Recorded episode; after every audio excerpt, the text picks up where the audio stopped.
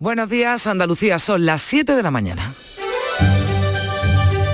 La mañana de Andalucía en Canal Sur Radio con Carmen Rodríguez Garzón. Se cumplen 20 días de guerra en Ucrania. La última hora habla de fuertes explosiones esta madrugada en la capital, en Kiev, según medios eh, ucranianos, a causa de nuevos ataques aéreos rusos, bombardeos que se habrían producido en la capital, donde se están publicando imágenes de un edificio residencial en llamas. También se han escuchado las sirenas aéreas esta madrugada en Odessa, en el sur del país, y en Uman, en el centro de Ucrania. Estados Unidos entre tanto, ha advertido en las últimas horas de que Pekín podría estar ayudando militarmente y económicamente a Rusia, aunque ambos países lo desmienten, tanto Rusia como China, y el portavoz de la diplomacia china, Zhao Lijiang, lo tacha además de falsedades malévolas. Estados Unidos ha difundido falsedades. Nuestra postura es constructiva. Apoyamos las negociaciones de paz y sobre todo evaluamos la situación de manera imparcial e independiente. Denigrar la posición china no es aceptable. Las delegaciones rusa y ucraniana volverán a hablar este martes para tratar de acercar posturas y declarar un alto el fuego mientras la Unión Europea ya ha aprobado el cuarto paquete de sanciones y Rusia responde con la prohibición temporal de exportar cereales y azúcar. Aquí en España el gobierno va a impulsar hoy los trámites para llevar a Vladimir Putin ante la Corte Penal Internacional por crímenes de guerra. Lo decía anoche Pedro Sánchez en la sexta, el único que quiere la guerra es Putin. Es hora de pararle los pies y evitar a toda costa una tercera guerra mundial. Pues eh, es lo que debemos evitar. Y para eso creo que es muy importante medir las palabras. Porque después de una escalada verbal bélica, eh, puede venir algo absolutamente irreversible, que es lo que tenemos que evitar. El jefe del Ejecutivo ha anunciado que el Plan Nacional de Respuesta a las consecuencias económicas de la guerra se va a aprobar en dos semanas, el 29 de marzo, y va a incluir rebajas fiscales para las energías y los carburantes. Hoy el Consejo de Ministros sí va a aprobar ya el decreto de sequía con medidas sociales, fiscales y de liquidez para hacer frente a la escasez de lluvias. El agua de estos días es buena, pero insuficiente porque este año hidrológico ha llovido un 60% menos de lo habitual. El decreto va a tener especial incidencia, lo avanzaba Luis Planas, el ministro, en la cuenca del Guadalquivir. Medidas fiscales, sociales y de liquidez que pretende dar respuesta específicamente a ese tema y en particular en dos cuencas hidrográficas, eh, Guadalquivir y Guadiana sigue la huelga indefinida de las pequeñas y medianas empresas del transporte por carretera. Dicen que están al límite y que les cuesta dinero trabajar. La primera jornada ha tenido poca repercusión, pero sí se han producido incidentes con piquetes en Almería, de los que les vamos a informar en unos minutos. Lo que no se ha notado es desabastecimiento en los mercados, un sector, el de transporte, que está dividido porque las grandes empresas no secundan este paro. Hoy sube 87 céntimos la bombona de butano, pasa a costar 18 euros con 63 céntimos, un nuevo máximo histórico. Si baja algo la luz, 81 céntimos y cuesta en el mercado mayorista 250 euros el megavatio hora. También hoy tenemos que lamentar un nuevo crimen machista. Ha ocurrido en Ceuta. Un policía local ha asesinado a su mujer, a una mujer de 47 años. Le ha disparado con su arma reglamentaria en presencia de su hija adolescente. Hoy esperamos cielos nubosos en toda Andalucía. Va a llover sobre todo en la mitad occidental y va a seguir además esa calima, esos cielos naranja que en Andalucía hemos visto sobre todo en Almería. Atención al viento que sopla con fuerza en el litoral almeriense y también en zonas altas de la mitad oriental. Las temperaturas mínimas suben en el interior oriental y se mantienen sin cambios en el resto de Andalucía.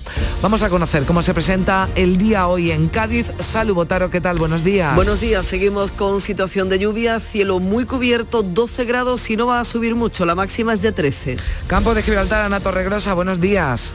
Hola, buenos días. Aquí tenemos a esta hora 11 grados, la máxima prevista 15, los cielos cubiertos. No llueve ahora mismo, pero sí hay previsión de precipitaciones para todo el día. ¿Y cómo se presenta la jornada en Jerez? Pablo Cosano, buenos días. Buenos días, 11 grados ahora mismo, 13 de máxima prevista. Hay previsión de lluvia hasta mediodía nada más y ya han llegado las primeras nieves a las cumbres más altas de la Sierra de Grazalema. Bien, Huelva, Sonia Vela. Cielos cubiertos y chubascos. A esta hora 10 grados, alcanzaremos los 16. Vamos hasta Córdoba con José Antonio Luque. Buenos días. Buenos días, pues los cielos en este momento están parcialmente nublados, tenemos 10 grados de temperatura y hoy posiblemente lleguemos a una máxima de 21. En Sevilla, Araceli Limón, buenos días. Hola, buenos días. Tenemos 12 grados, esperamos una máxima en torno a los 15, 16 este mediodía. Y la previsión del tiempo habla de lluvias durante todo el día.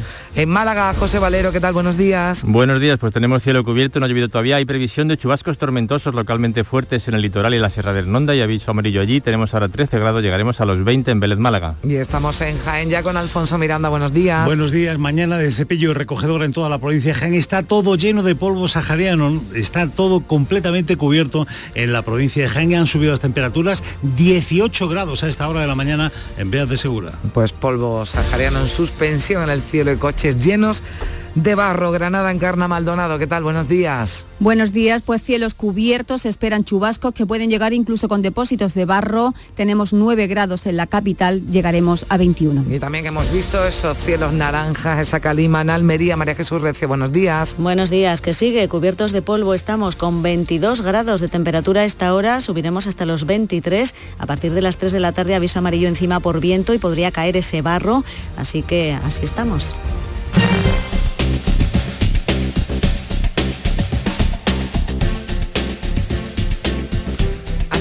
Andalucía. Vamos a conocer también cómo se circula a esta hora por nuestras carreteras. Conectamos con la DGT Patricia Arriaga. Buenos días. Buenos días. A esta hora van a encontrar tráfico lento en el acceso a Sevilla por la A49 a la altura de Camas. Precaución porque registramos tráfico lento con paradas intermitentes. Además, especial atención porque el tiempo sigue sin acompañar a la comunidad andaluza. A esta hora, previsión de lluvia, viento y también mucha precaución con este polvo en suspensión que reduce de forma importante la visibilidad. Recuerden, modere la velocidad y aumente la distancia de seguridad.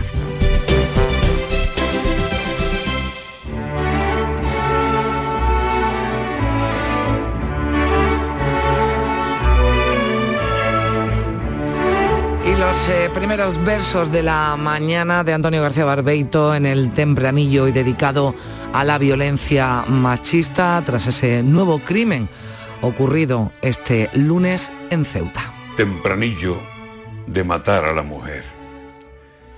Por más que lo pretendamos, no hay un perfil de homicida en este largo rosario en el que pierden la vida mujeres y más mujeres. Es el hombre que camina por los caminos peores y con la peor inquina, inquina que desemboca en callejón sin salida.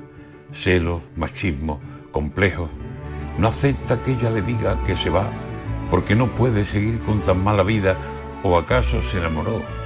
El amo no le autoriza a ejercer la libertad que ejerce él, que domina. Y si la mujer da el paso o para darlo lo avisa, el macho se vuelve fiera y la mata.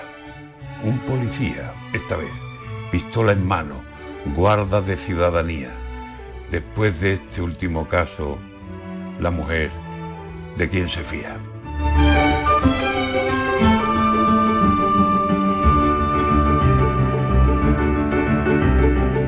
Antonio García Barbeito que volverá al filo de las 10 de la mañana con los romances perversos.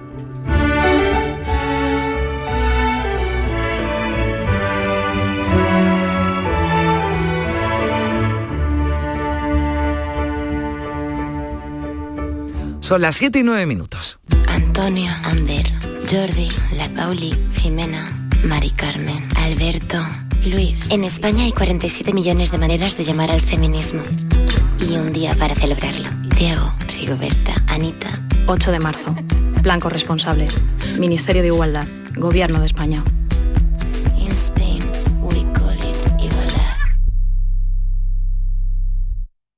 ¿Estás lesionado? Elige la fisioterapia avanzada de Clínicas Beyman. En Clínicas Beyman ponemos a tu servicio fisioterapeutas de primer nivel equipados con la última tecnología. Nuestra meta es tu recuperación. Somos la fisioterapia oficial de 18 federaciones deportivas de Andalucía. Si necesitas recuperar tu salud, tu rendimiento y tu bienestar, pide tu cita en clínicasbeyman.es. La mañana de Andalucía con Carmen Rodríguez Garzón.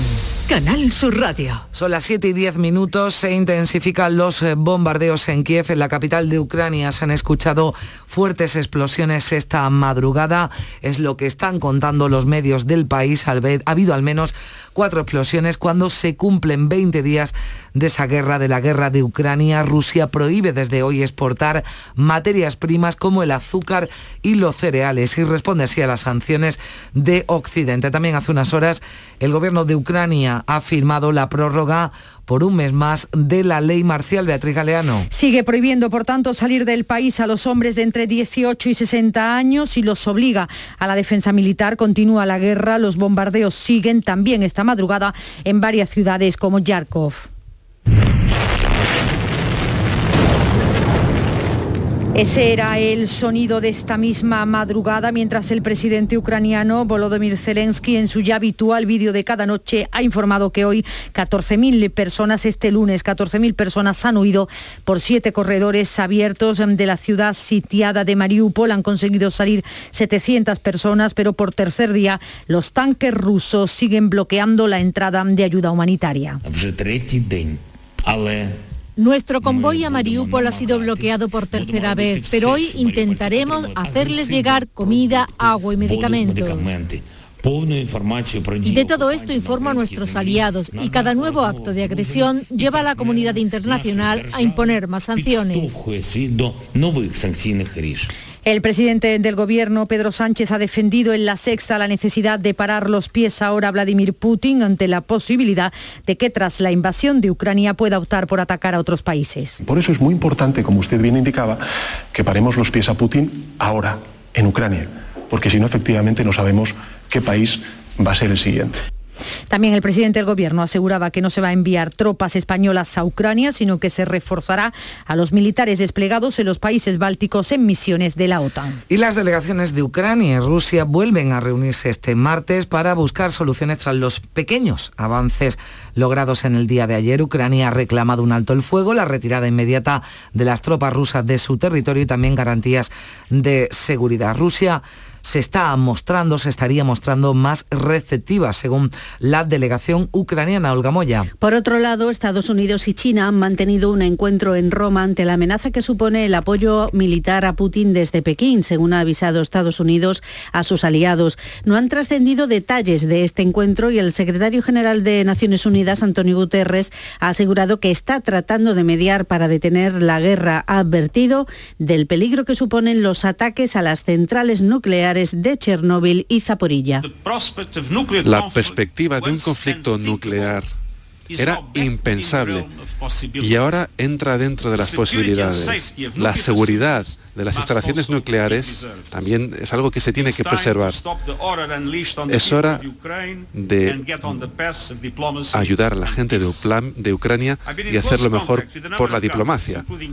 Por cierto, que para aumentar la presión sobre Moscú, la Unión Europea intenta acordar nuevas sanciones, entre ellas suspender los derechos de Rusia como miembro del Fondo Monetario Internacional y del Banco Mundial, por lo que no podría obtener más préstamos ni beneficios de estas instituciones. Mientras sigue la solidaridad, las muestras de solidaridad, los dos autobuses de la empresa sevillana Rosabús tienen previsto llegar hoy a España y en Almería todo está ya preparado para acoger a una docena de niños ucranianos. Proceden de un orfanato, llegarán a la localidad de Canjayar, en Almería. Este lunes además ha salido la expedición que pretende rescatarlos en la frontera de Polonia. En el pueblo se está condicionando un hotel y preparando trámites para que los niños puedan ir al colegio. Otro ejemplo en Tarifa. Mañana miércoles llegan a la frontera de Polonia 24 toneladas de material de primera necesidad que ha recogido en este municipio gaditano la Fundación Efecto, una ciudadana polaca residente en Tarifa, va a ser la responsable de distribuir la ayuda. Lo vamos a hacer llegar primero hasta la frontera de Ucrania, pero estos donativos no se van a quedar allí, sino lo vamos a pasar al interior de Ucrania, donde sabemos que esta, que esta eh, ayuda realmente hace falta. Y el Gobierno va a aprobar en dos semanas, el próximo 29 de marzo, en Consejo de Ministros, un plan para responder a las consecuencias económicas de la guerra, un plan que incluye rebajas fiscales para las energías y los carburantes. Lo anunciaba anoche el presidente del Gobierno, aunque ya la ministra de Hacienda, María Jesús Montero, lo había avanzado. Habrá bajada de impuestos para la electricidad y el gasóleo y se pactará con las comunidades autónomas. Los productos que están más impactados por la inflación, la subida de los precios, tenemos que revisar su fiscalidad. Y yo creo que con eso eh, avanzo bastante de cuál es la actitud que tiene el Gobierno de España, pero que no quiere anticipar ninguna medida sin hacerlo en acuerdo y en pacto con los sectores y sobre todo con las formaciones políticas. En el Mirador de Andalucía de Canal Sur Radio, Antonio Felices, presidente de FEDAES, de la Federación Andaluza de Estaciones de Servicio, aseguraba que esta es una petición que ya han hecho al Gobierno con anterioridad. Habíamos pedido también que hubiera una rebaja del IVA del 21 al 10. Parece ser que no han hecho caso y a nosotros y a otros sectores estratégicos de la industria y del transporte que también lo han pedido. Hay también un consenso por parte del resto de las demás fuerzas políticas, de lo cual nosotros como empresarios nos alegramos muchísimo, porque entendemos que es el momento de hacer país y no de hacer política. También aprobará el Gobierno una reforma del bono social de la luz para desligarlo de la evolución del precio mayorista de la electricidad, así como los recortes fiscales vigentes para contener la factura eléctrica. Por su parte, en Andalucía, el Consejo de Gobierno deroga hoy el decreto ley que permitía los contratos express durante la pandemia. También va a ofrecer los detalles del programa Andalucía Profundiza para potenciar el interés de los alumnos por la ciencia y la investigación. Sigue lloviendo en Andalucía, pero no lo suficiente como para que dejemos de hablar de sequía. Este lunes el ministro de Agricultura ha adelantado que el Gobierno va a aprobar hoy un decreto con medidas para paliar las pérdidas de la falta de lluvias. Un decreto que va a tener especial incidencia en la cuenca del Guadalquivir, en la que ha llovido desde octubre hasta marzo un 60% menos de lo habitual. Escuchamos al ministro a Luis Planas medidas fiscales, sociales y de liquidez que pretende dar respuesta específicamente a ese tema y en particular en dos cuencas hidrográficas, eh, Guadalquivir y Guadiana. De hecho, en la cuenca del Guadalquivir han caído poco más de 15 litros por metro cuadrado con las últimas lluvias, una cantidad muy pequeña para lo que se necesita, como reconoce Cristóbal Cano de UPA Andalucía. La situación de sequía que, que estamos padeciendo en tanto en cuanto el nivel de agua embalsada sigue bajo mínimo y las expectativas para la campaña de regadío pues son, son malas.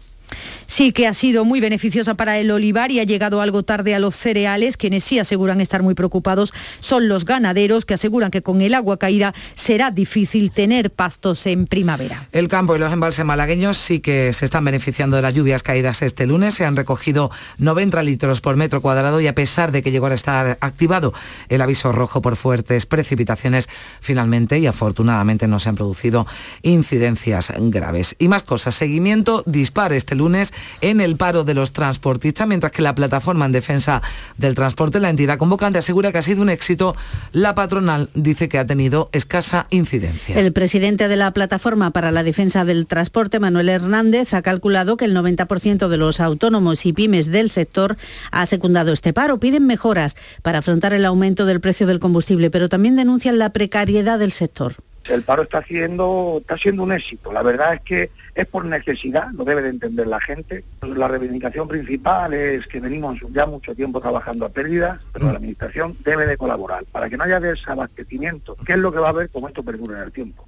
El presidente de la Confederación de Empresarios del Transporte de Andalucía, Antonio Amarillo, afirma que la gran mayoría de la flota pertenece a grandes empresas por, y estas no han secundado el paro en cualquier país civilizado está el derecho al paro, que estos señores de plataforma tienen todo el derecho del mundo, todo el derecho del mundo a hacer un paro, pero también existe una cosa fundamental, que es el derecho a trabajar en quien no esté de acuerdo. Creo que, que si daríamos un ejemplo como sector a toda la sociedad, si nos respetásemos ambos, nosotros su derecho a no trabajar y los no convocantes nuestro derecho a trabajar. Pues han parado, ha parado parte del sector del transporte, se lo está pensando también el sector pesquero. El próximo lunes podrían dejar todos los barcos amarrados a puerto por el encarecimiento del combustible. Hoy se van a reunir con la secretaria general de Pesca. Y en la crónica de sucesos en Sevilla han sido detenidos el padre y el abuelo de cuatro niños de entre 6 y 14 años que sufrían malos tratos habituales en el ámbito familiar. Los menores ya están bajo la tutela de la Junta de Andalucía. Los cuatro hermanos vivían con el abuelo en el poblado chabolista del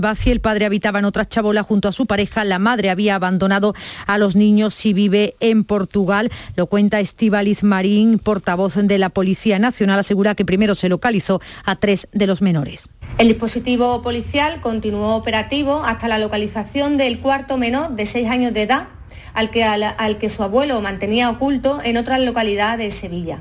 El abuelo de los menores también fue detenido por un delito de malos tratos continuados en el ámbito familiar. Y la delegación del Gobierno en Ceuta ha confirmado que la muerte de una mujer de 47 años ocurrido este lunes en su casa de la ciudad autónoma es un crimen machista. Ha sido detenido el marido, un agente de la policía local de 48 años que disparó con su arma reglamentaria a esta mujer, a su pareja. En el interior del domicilio se encontraban los eh, niños eh, de 17 y 10 años en el interior de la casa cuando ocurrió este último crimen machista. Son las 7 y 20 minutos. Había una vez un barquito chiquitito. Había una vez unas vacaciones únicas y un momento único para reservar. La semana del crucero de viajes El Corte Inglés. Reserva desde 658 euros tu crucero por el Mediterráneo desde Barcelona con NCL a bordo del Norwegian Epic, con un 35% de descuento y pagando en seis meses. Además, puedes incluir todos los extras desde 50 euros por persona. Financiación ofrecida por Financiera El Corte Inglés y sujeta a su aprobación. Consulta condiciones en viajeselcorteinglés.es.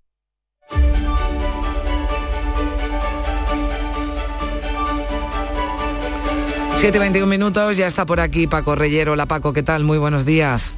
¿Qué tal? Buenos días, Carmen 721. Efectivamente, los ciudadanos que contienen el aliento mientras siguen difundiéndose noticias alarmantes en la fotografía de portada del mundo. Vemos a dos militares ucranianos rezando ayer en la iglesia de los Santísimos Pedro y Pablo en la ciudad de Leópolis, en el oeste de Ucrania. Leópolis, bajo las bombas de Putin, la portada del diario El Mundo. Estados Unidos que alerta de que China está dispuesta a dar armas a Rusia. Editorial de la vanguardia, Pekín podría liderar el esfuerzo por la paz, pero las últimas noticias no son alentadoras. El español, Estados Unidos advierte a China, habrá importantes consecuencias si ayudan a Rusia. El confidencial utiliza el verbo cortejar. En este titular, Rusia y Estados Unidos cortejan a una China clave para el desenlace de la guerra en Ucrania, mientras en el mundo leemos que los servicios de espionaje estadounidenses confirman las intenciones del presidente chino Xi Jinping de apoyar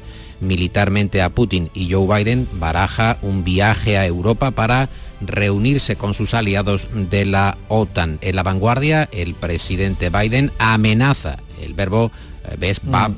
variando según Se va quien interprete si es una negociación, si es un cortejo, si es mm. una amenaza. Eh, la vanguardia utiliza amenazar, amenazar a China con sanciones si da ayuda militar a Rusia. Portada del país, día 20 de la invasión, Rusia que golpea a Ucrania mientras mantiene abierta la vía diplomática. Interesante análisis en el digital El Español. ¿Qué puede ofrecer Occidente a China para que no caiga en los brazos de la Rusia de Putin? ¿Qué puede hacer Estados Unidos? ¿Qué puede hacer Europa?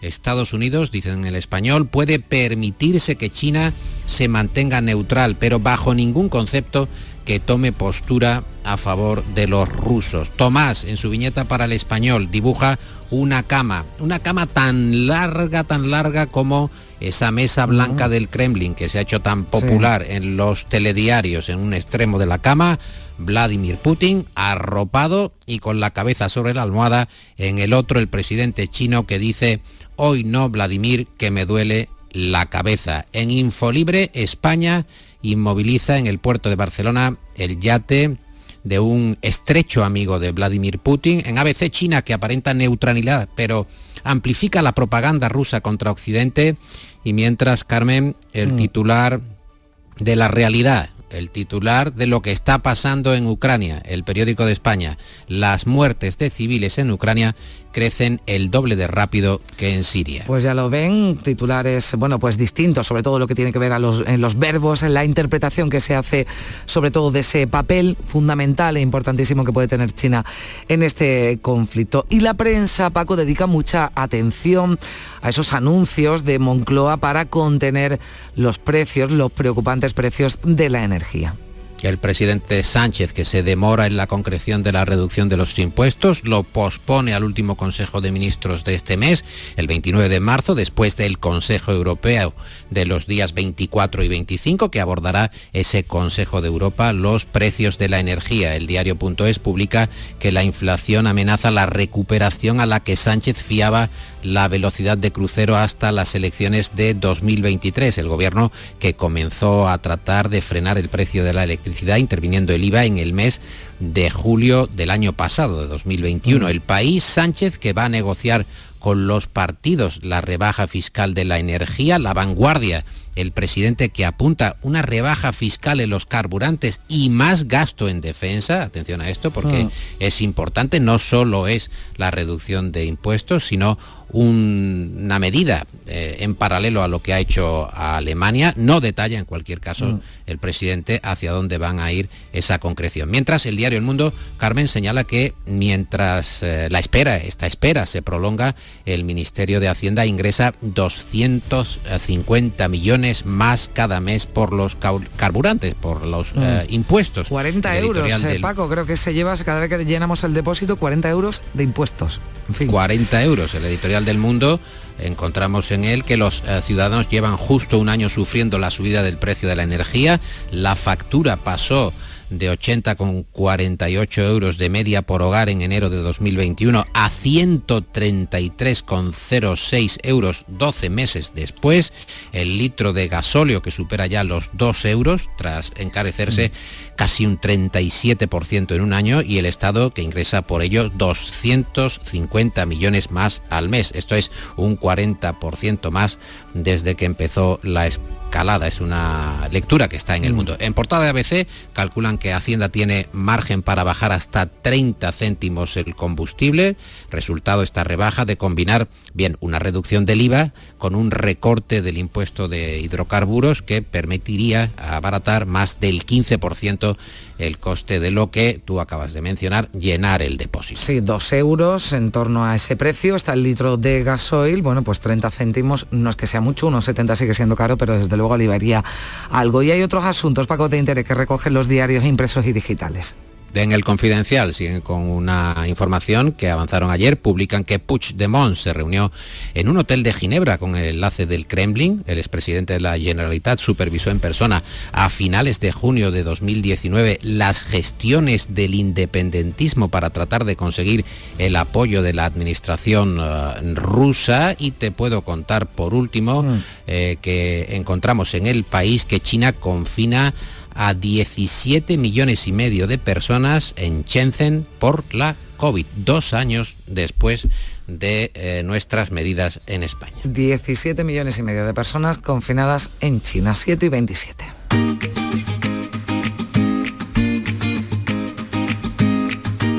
Vitaldent les ofrece este programa. Ya está por aquí Nuria Gaciño. La Nuria, ¿qué tal? Muy buenos días. Bueno, hablamos eh, de deporte, de fútbol. El Real Madrid con la victoria de ayer se pone ya a 10 puntos del Sevilla. Demasiada diferencia ya entre los dos equipos tras esa victoria anoche del Madrid en Mallorca, victoria por 0 a 3 lo que supone dar un paso de gigante para lograr el objetivo de la liga y lo que son las cosas, a pesar de la goleada, hubo quejas arbitrales. Este resultado sí beneficia al Granada y al Cádiz, que siguen a un punto y a dos del Mallorca respectivamente. Una vez terminada la vigésima octava jornada en primera, se inicia hoy una nueva semana europea donde el Sevilla y el Betis se juegan el pase a los cuartos de final de la Liga Europa. El equipo verde y blanco viaja mañana hacia Alemania, donde el jueves se enfrenta al Entran de Frankfurt con la obligación de remontar el 1 a 2 de la ida si quiere seguir adelante en la competición. Bellerín cuenta con opciones de poder entrar en la convocatoria. En el Sevilla, que defenderá en Londres ante el West Ham el 1-0 de la ida, Montiel ya se entrena con el grupo. Pero antes, hoy turno para el Atlético de Madrid en la Champions. Los colchoneros visitan el Manchester United a las 9 con las espadas en todo lo alto, empate a 1 en la eliminatoria. Y el Betis, pues ya pensando también en esa final de la Copa del Rey, se reúne hoy en Madrid para ultimar los detalles, Noria. Junto con el otro finalista de Copa, el Valencia y la Federación Española de Fútbol reunió hoy en Madrid para organizar algunos aspectos de la final de Copa, como por ejemplo el reparto de las entradas. En el club ético se buscará obtener el máximo número de aforo posible, a ver si la federación renuncia, como en otras ocasiones, y así eh, puede haber una cantidad mayor de entradas. En Vitaldent, este mes, 15% de descuento en tu tratamiento dental. Porque sabemos que tu sonrisa no tiene precio. ¿Cuál? ¿Mi sonrisa? ¿Será la mía? Oye, ¿y la mía? Claro, la vuestra y la de todos. Hacer sonreír a los demás no cuesta tanto. Pide cita en el 900 101 001 y ven a Vitaldent. Y el cierre de la prensa de hoy, Paco. En News Diario encontramos este titular sobre el llamado Carmen estilo Zelensky. Ya hay un estilo Zelensky por su forma de vestir informal, de comportarse llanamente, que está inspirando a otros líderes mundiales. Por ejemplo, a Macron, que apareció ayer con sudadera, con vaqueros y sin afeitar. Y dicen que si este look tiene algo que ver con eh, la buena popularidad que está adquiriendo el presidente ucraniano. Macron que llevaba una prenda del ejército del aire francés, iba en vaqueros y igualmente eh, sin afeitar. Estilo Zelensky. Así estamos, llegamos a las siete y media de la mañana. La mañana de Andalucía en Canal Sur Radio con Carmen Rodríguez Garzón. Moya repasamos eh, los titulares más destacados de este martes 15 de marzo.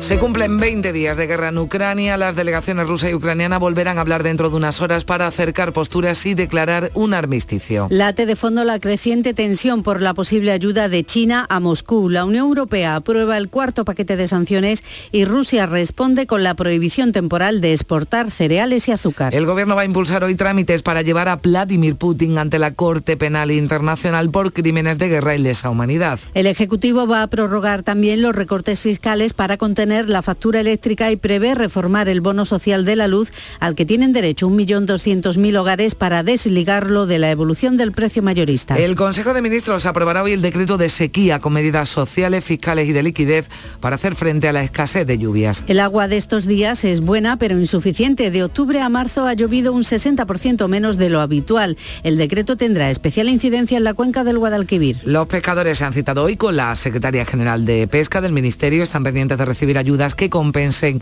la desorbitada subida del combustible. Según lo que resulte de este encuentro, decidirán si amarran o no la flota a puerto el lunes. Y prosigue la huelga indefinida de las pequeñas y medianas empresas del transporte por carretera. Dicen que están al límite, que les cuesta dinero trabajar. La primera jornada ha tenido poca repercusión y no se ha notado desabastecimiento en los mercados. El sector está dividido. Las grandes empresas no secundan el paro. Sube 87 céntimos la bombona de butano, la estándar de 12 kilos y medio pasa a costar 18 euros con 63 céntimos, un nuevo máximo histórico. Y la luz baja 81 céntimos, cuesta en el mercado mayorista 250 euros el megavatio hora entre las 8 de la tarde y las 9 de la noche llegará a los 312 euros. Crimen machista en Ceuta ha sido asesinada una mujer de 47 años. Su marido, un policía local, le ha disparado este lunes con su arma reglamentaria en el domicilio común. Es la séptima mujer asesinada por la violencia machista este año. Y vamos a también a recordar qué tiempo nos espera para este martes, Olga. Están los cielos nubosos en toda Andalucía, va a llover sobre todo en la mitad occidental. Hay calima y las temperaturas mínimas suben en el interior oriental, no cambian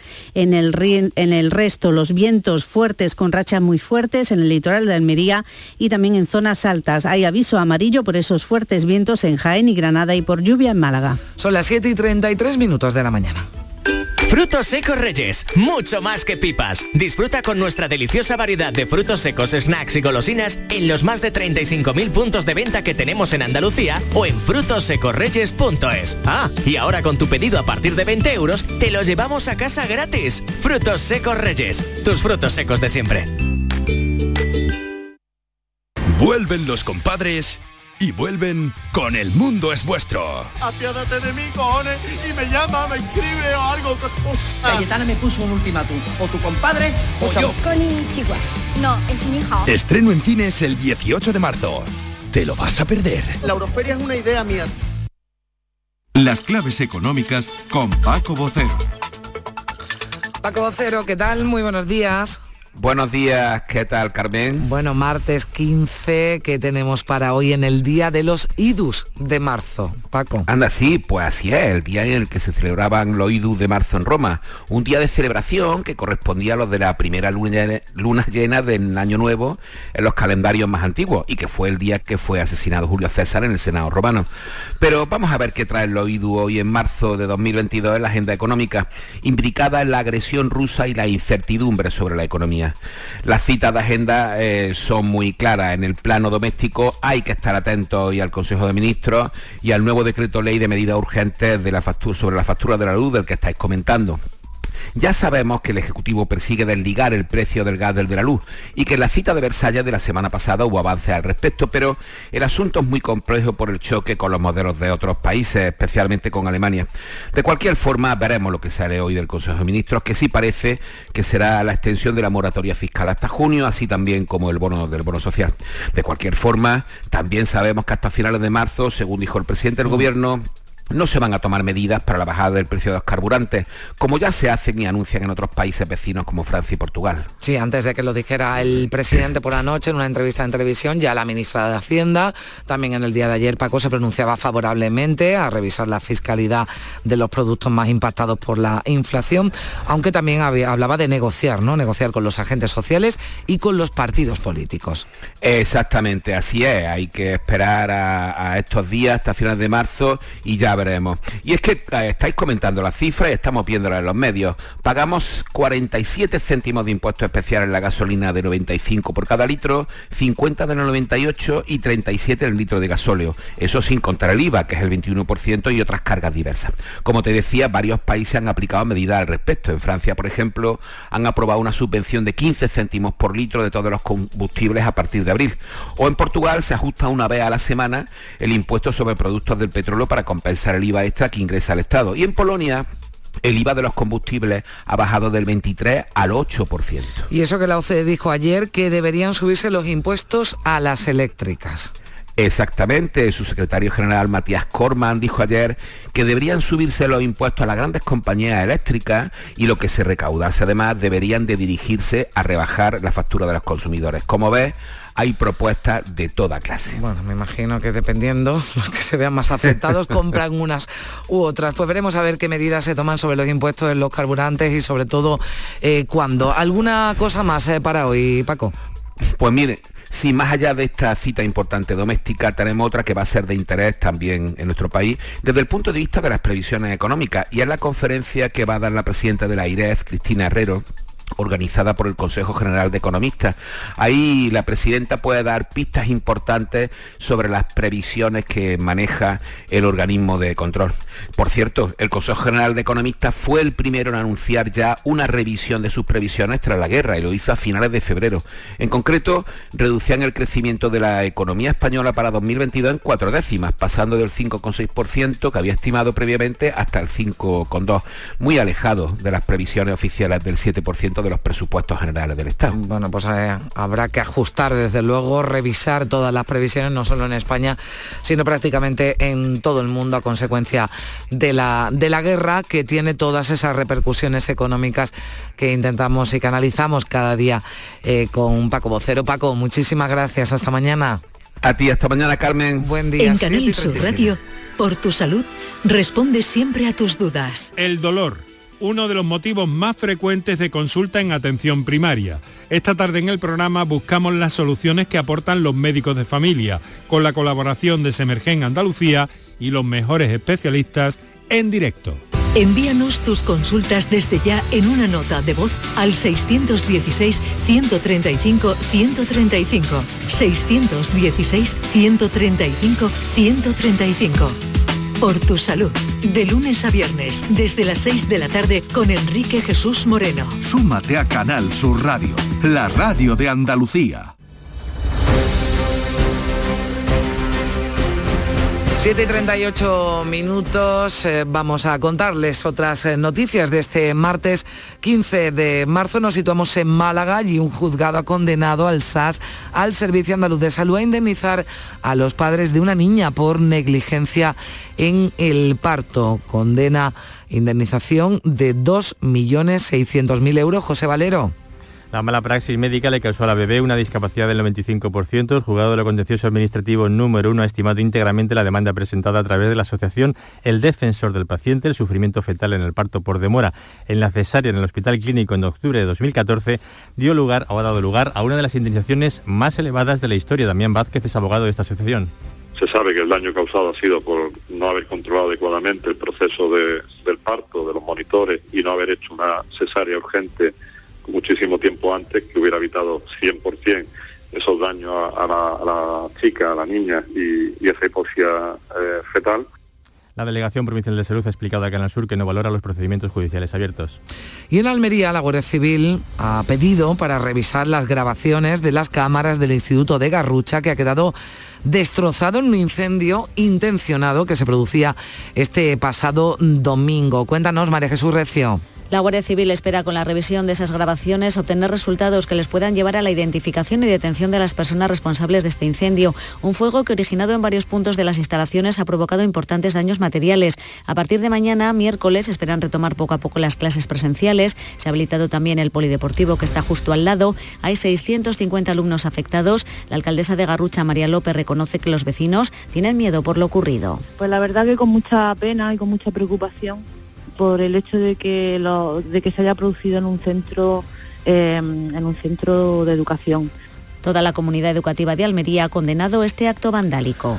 Y ya saben que hay una preocupación, no es para menos, por la falta de lluvias, aunque estos días nos estén acompañando. Y en el campo de Gibraltar, la Mancomunidad de Municipios ha solicitado a las administraciones eh, autonómicas y central que se inviertan en obras eh, hidráulicas para hacer frente al problema de la sequía en Torregrosa. Pues sí, es que el campo de Gibraltar se encuentra en situación de excepcional sequía, con unas precipitaciones un 66% por debajo de la media histórica y con las reservas de sus pantanos a un 25% de su capacidad eh, total. Por tanto, la mancomunidad pide que se lleven a cabo infraestructuras como señala, por ejemplo, el proyecto de la presa de Gibralmedina para poder paliar esta situación. La mancomunidad que se ha reunido con la comunidad de regantes de la comarca y con representantes de los ayuntamientos de Jimena, Castellar, Tesorillo y San Roque pide también a la Junta de Andalucía que facilite ayudas para los agricultores que se están viendo ya afectados por esta falta de agua. Ya saben que hoy vamos a estar muy pendientes de las medidas que se aprueben en ese decreto ley de sequía que ya avanzaba Luis Planas que se iba a dar luz verde, que se iba a aprobar hoy en el Consejo de Ministros. Y hablamos también del COVID porque Ignacio Molina, inmunólogo de la Universidad de Granada, ha pedido que no se retiren las mascarillas antes de Semana Santa porque se prevé un repunte de contagios en esos días en Carna Maldonado. Recuerda la relación de los contagios con la movilidad social y alerta de que se puede favorecer la entrada de una nueva ola. El riesgo eh, de la Semana Santa no es tanto el que nos podamos contagiar en las profesiones. Eh, se puede producir, pero no es el riesgo principal. El riesgo principal es toda la movilidad asociada que lleva eh, este periodo de Semana Santa. Dice que la pandemia no estará controlada hasta que haya menos de 50 casos por 100.000 habitantes. Y el Ayuntamiento de Sevilla va a volver a prohibir la venta de alimentos y bebidas a la calle todos los días de Semana Santa, desde una hora antes del paso de una cofradía y hasta que termine la misma Araceli Limón. Hola, buenos días. Durante la madrugada, como ya avanzó Canal Sur Radio, los bares tendrán que cerrar a la una de la madrugada. Solo quedarán excluidos los establecimientos de las calles Álvarez Quintero, Argote de Molina, Plaza Entines y Plaza Nueva. Esos podrán abrir hasta su horario, máximo. El delegado de Fiestas Mayores, Juan Carlos Cabreras, ha explicado que entienden las molestias, pero que el cierre de los bares es mejor que los problemas que pueda acarrear su apertura. Yo comprendo y efectivamente es una de las molestias porque no se puede soplar y sorber al mismo tiempo. Yo entiendo que mayores beneficios eh, pues va de cerrado, no se sirvan copas. Todos sabemos aquí los que vivimos, conocemos la Semana Santa, lo que significa una pelea en. Todos lo sabemos y las consecuencias que eso trae. Tenemos que evitarlo. Yo entiendo que es un perjuicio. Hemos puesto más de 27 puntos para, para el servicio en la ciudad. Bueno, pues así están las cosas.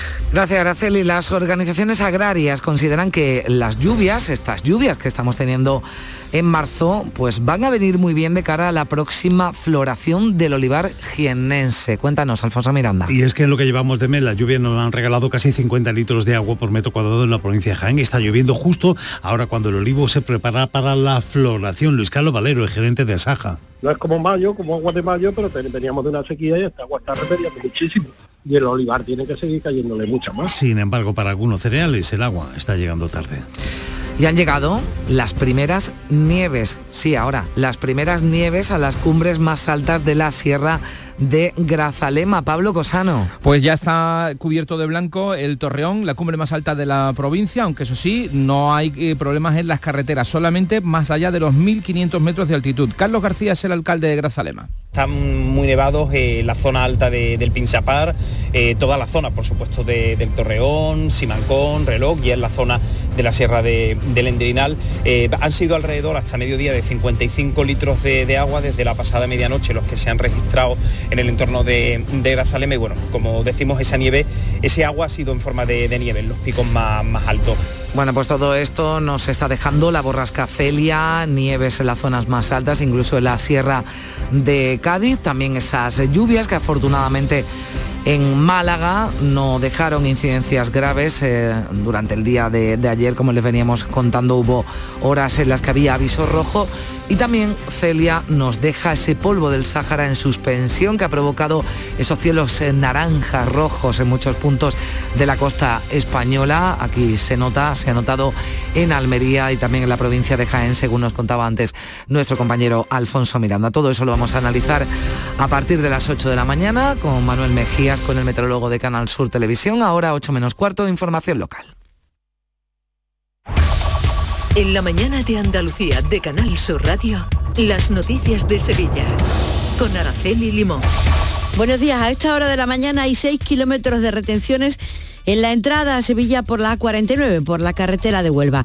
Hay otro kilómetro en la autovía de Mairena, uno en la de Coria y otro en el acceso al Centenario, sentido Huelva. El tráfico es intenso en la ronda urbana norte, a la altura de San Lázaro, en, en, ambos sentidos, y en las entradas a Sevilla por el patrocinio, por Juan Pablo II y por el puente del Alamillo.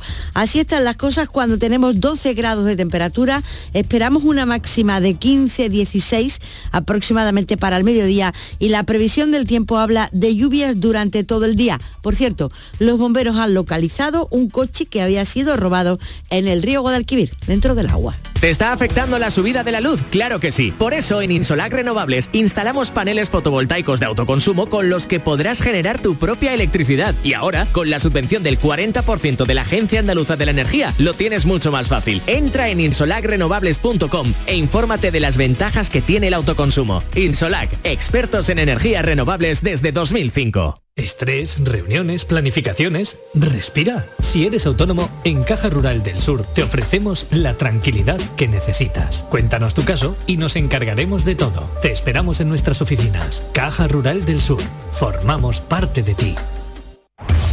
En Canal Sur Radio, las noticias de Sevilla.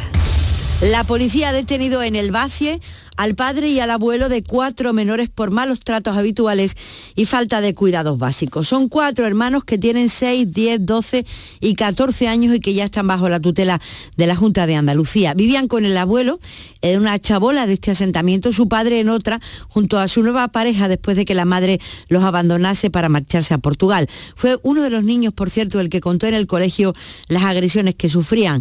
Los agentes localizaron primero a tres de los menores y más tarde al que el abuelo tenía escondido, según detalla la portavoz de la policía, Estivalis Marín. El dispositivo policial continuó operativo hasta la localización del cuarto menor de seis años de edad, al que, al que su abuelo mantenía oculto en otra localidad de Sevilla. El abuelo de los menores también fue detenido por un delito de malos tratos continuados en el ámbito familiar y dos hombres con 35 y 25 años han sido detenidos por la policía por tirotear la puerta de una discoteca en el polígono Calonge en la madrugada del domingo. Ambos habían sido expulsados del local previamente porque uno de ellos estaba consumiendo drogas. Lo abandonaron amenazando con volver y disparar como así hicieron. Un poco más tarde desde un coche, la policía acudió al aviso de emergencia, localizó el vehículo en el polígono sur con cartuchos de arma de fuegos detonados. Por cierto que hoy se juzga a un hombre al que se piden ocho años de cárcel por el presunto intento de homicidio cometido sobre otro hombre al que le había seccionado la arteria carótida con un vaso precisamente también en una discoteca. Así las cosas, a la policía local se han incorporado 91 nuevos agentes. Es el mayor aumento de plantilla desde hace 10 años. Van a ingresar por tramos. Desde ayer están 58 incorporados y 33 en la academia. El alcalde ha confirmado que la mayoría de estos nuevos efectivos policiales pasarán a engrosar la esperada policía de barrio. Entendemos que esa cercanía con los ciudadanos, con los comerciantes, es una demanda recurrente por parte de, de, los sevillanos y de las sevillanas y en ese sentido pues la mayoría de estos efectivos van a reforzar esas policías de los distritos para acercar, si cabe, eh, la policía local a los ciudadanos. Y a los grandes acontecimientos, por ejemplo, en Sevilla han comenzado ya los preparativos de la final de la Europa League que se disputará el 18 de mayo. Antonio, ¿quieres mi opinión? Driveris. Cómprate un Driveris y deja ya de comerte la cabeza. Un coche de segunda mano, revisado al milímetro, que puedes financiar y a buen precio. ¿Qué más quieres? Además, ante los imprevistos, siempre responden. Antonio, Driveris, que son vehículos de ocasión de verdad. Entra ya en driveris.es. Un desayuno, un tapeo, arroces, guisos, mariscos, carnes, pescados. La cocina tradicional está en Venta Pazo. Amplias terrazas al sol y a la sombra. Varios salones para que elijas dónde estás más cómodo. Estamos en Benagazón, a pie de autopista y también en Sanlúcar la Mayor, nuestro restaurante de siempre. Restaurante Venta Pazo. Un lugar para celebrar y disfrutar. Un lugar lleno de tradición. Venta Pazo. Plaza de Toros de Sevilla, Empresa Bajés, abono de localidades de la temporada taurina 2022, renovación de abonos del 14 al 22 de marzo, nuevos abonos del 14 al 26 de marzo, abono especial para jóvenes y jubilados, posibilidad del pago fraccionado del abono, horas de taquilla de 10 a 2 y de 5 a 8 en las taquillas oficiales de la empresa, en la Plaza de Toros, Paseo de Colón, lamaestranza.es, patrocinado por Caja Rural del Sur. Este año sí salimos. Cada noche, a las 10, Canal Sur Radio te acerca a la Semana Santa. El llamador. Este año también en Spotify. Las noticias de Sevilla. Canal Sur Radio. 15 personas han muerto a causa del COVID desde el pasado viernes, en los que se han registrado 358 nuevos contagios. En estos momentos hay 106 personas hospitalizadas, eh, de los que 18 están en las unidades de cuidados intensivos. Y segundo día de paro indefinido de los transportistas por el alto precio del combustible. En Sevilla, la primera jornada ha transcurrido sin incidentes y sin problemas de abastecimiento, aunque se ha notado la menor entrada de camiones en el Mercasevilla. La movilización convocada por la plataforma en defensa del sector del transporte de mercancías por carretera, que representa a los autónomos y a las pequeñas y medianas empresas. No está siendo secundado el paro ni por los sindicatos ni por las asociaciones mayoritarias.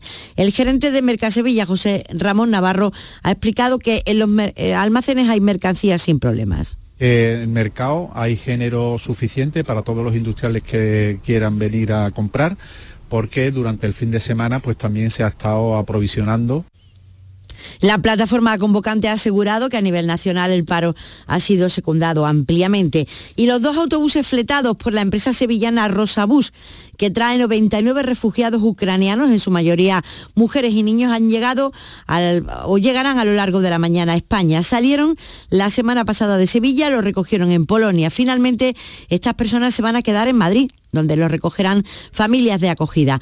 Uno de los propietarios de la empresa, Anselmo Rosa, ha contado a Canal Sur la satisfacción que le supone poder ayudar a estas personas para que tengan una nueva vida.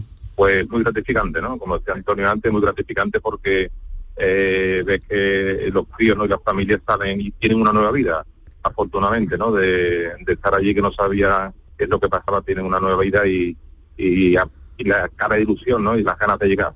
Por su parte sigue su camino el autobús de la Hermandad de Santa Marta, repleto de ayuda y que traerá a otras tantas familias de Ucrania. Están a punto de llegar a la frontera y en Sevilla se alojarán en principio en la casa de una entidad religiosa y luego con familias que buscará la Hermandad.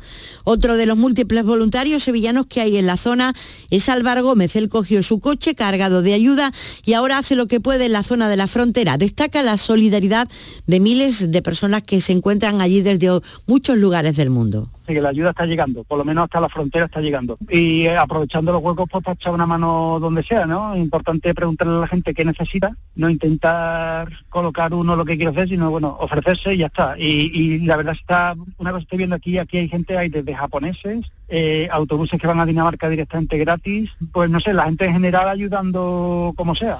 Y el Ayuntamiento de Sevilla ha anunciado que volverá a prohibir la venta de alimentos y bebidas en la calle todos los días de Semana Santa desde una hora antes del paso de una cofradía y hasta que termine la misma. Durante la madrugada, como ya avanzó Canal Sur Radio, los bares tendrán que cerrar a la una. El hermano mayor de la Macarena estuvo anoche en el programa El Llamador, hablando de la posibilidad de que la hermandad dé este año más de 4.000 papeletas de sitio. Yo ayer he hablado con el diputado mayor de gobierno, estimamos entre 4.300 y 4.400, porque date cuenta que nosotros ya teníamos 3.000, casi 3.900 papeletas de sitio en el 2019, pero el crecimiento en estos años ha sido brutal. El Museo de Bellas Artes de Sevilla ha incorporado a su colección permanente el cuadro de Alonso Cano María Magdalena de Papsi, una obra que había desaparecido de la ciudad en el 19 con la invasión napoleónica y que fue adquirido por la Junta en una subasta en Londres el pasado mes de diciembre por 170.000 euros. La obra formaba parte del retablo del convento carmelita de San Alberto, según explica la propia consejera de Cultura Patricia del Pozo. Cuyo retablo pues está prácticamente entero fuera de nuestro país y con la, en fin, con la adquisición de esta obra de Alonso Cano vuelve a su casa, vuelve al patrimonio de los andaluces, vuelve a Sevilla y aquí va a estar expuesto. Y en Tomares el escritor Juan José Millás y el antropólogo Juan Luis de Arzuaga ofrecen el pregón inaugural de la decimotercera edición de la Feria del Libro y presentan su último libro, libro La muerte contada por un sapiens aún neandertal.